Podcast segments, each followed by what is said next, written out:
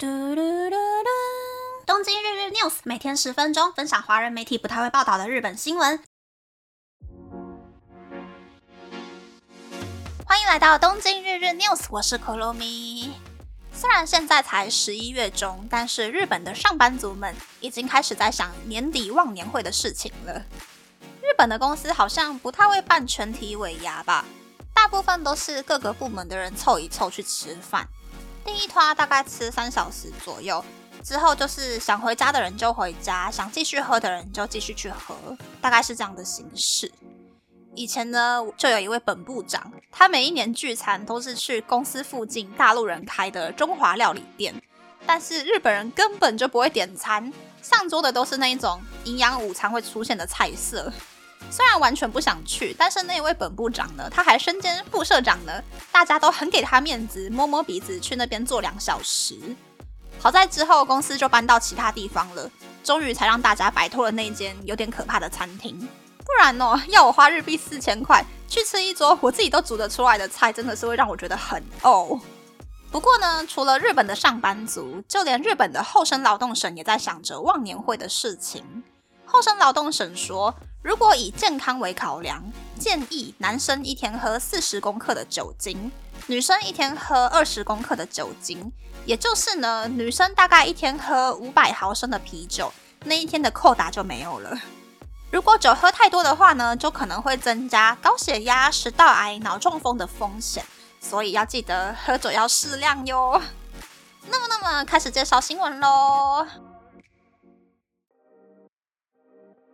则新闻是以猪肉包子闻名的百货地下街中华料理品牌五五一蓬莱，有一名二零一五年入社，当年二十六岁的男性社员，因为不停受到客人不合理的投诉，也就是 customer harassment，简称卡斯哈拉，在电话里面不停的被骂去死、白痴等等的内容，在二零一七年十月被判定罹患忧郁症而停职，之后在二零一八年六月自杀过世。死者的母亲表示，这一名员工在工作中人格被否定，有时候一个月还会加班一百个小时，才会导致员工罹患忧郁症。但是，大阪中央劳动基准监督署在二零二一年三月判决这起案件并不是劳灾。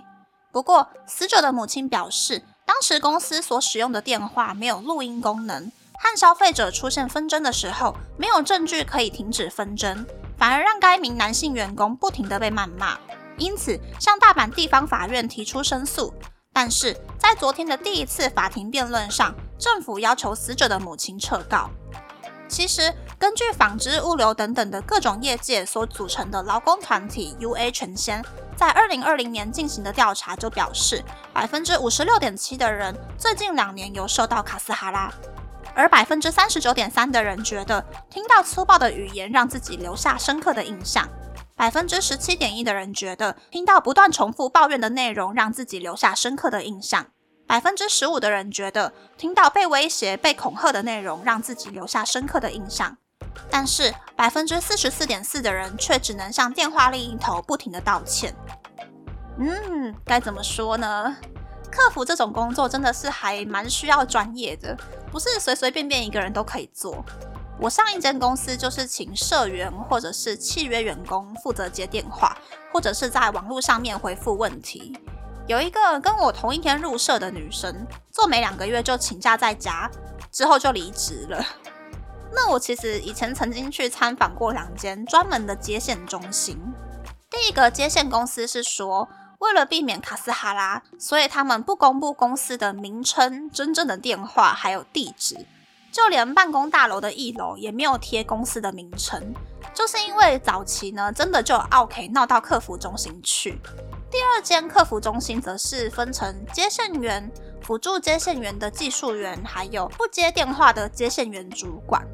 接线员如果遇到很难搞的电话，就可以举牌请主管接手处理。那主管也会观察说，接线员们通话的时间是不是很长，还有接线员们讲电话的时候的表情。如果状况不是很好的话，就会主动接手那一些难搞的电话。而且我觉得很厉害的是，那个接线中心是二十四小时轮班制，也就是说，接线员们除了要面对客人的情绪之外，还要面对排班带来的身体不适。也就是每一天都会有时差的这一件事情。所以我觉得那些接线员真的是很了不起。但是说真的，OK 其实通常都是现实生活超级孬、超级 loser，只敢匿名欺负，不可能对自己凶的服务人员的那种人吧。所以其实我不是很懂，明明现实生活里面被人家指指点点，都只能够孬孬的自行吞论的人，为什么要对不认识的服务人员做自己不喜欢的那一些行为呢？为什么要让自己成为自己讨厌的那一种人呢？反正我不是很懂这种逻辑啦。第二则新闻是，无印良品从上周六开始，在新泻直江金店、广岛 R Park 店。京都 Umetara 奇缘店开始贩售汉方药，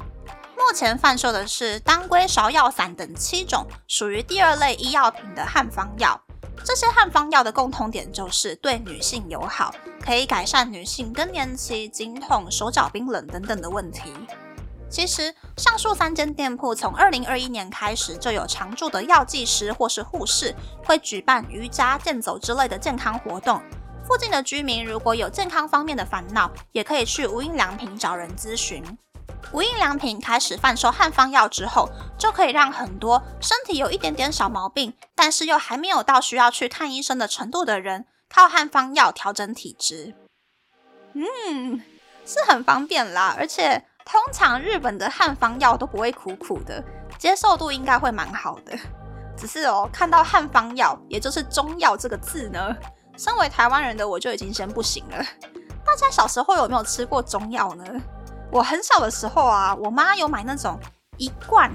里面黑黑一颗一颗的中药丸，然后每一次都要吞八颗，我就每次吃的很痛苦。我是那种连西药的药丸胶囊都不太能吃，一次只可以吞一颗的人哦。然后叫我一次吃八颗中药丸，我觉得真的是哦，好可怕。然后之后。又因为想要改善经痛的问题，就去了家里附近还蛮有名的中医诊所拿药。然后那个医院开的药粉超级难吃，虽然我吃了之后好像觉得嗯有一点点改善到，可是拿了三次药之后就不去了，因为药真的是太难吃了。我就想说，都已经什么时候了，二十一世纪了，为什么中药都还是粉，都是苦苦的？就不可以像西药那样子浓缩成一小颗吃不太出味道的东西吗？反正呢，就是中医诊所啊、中药房，唯一让我觉得满意的部分呢，应该就只有柜台放的那个山楂糖了吧。第三则新闻是，今天是日本的勤劳感谢日，类似于台湾的劳动节，全日本放假一天，就有一份对十五到十八岁的国高中生进行的上班族印象调查。有九成的人表示觉得上班族很帅，百分之六十一点八的人表示上班族为了家人努力工作的样子很帅，百分之四十八点二的人表示上班族可以对社会或是其他人做出贡献，所以很帅，百分之三十八点四的人表示上班族努力工作达成目标的样子很帅。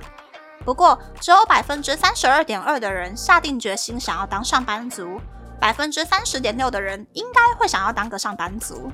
想要当上班族的原因是感觉工作很有成就感，工作很安定，感觉很帅。嗯，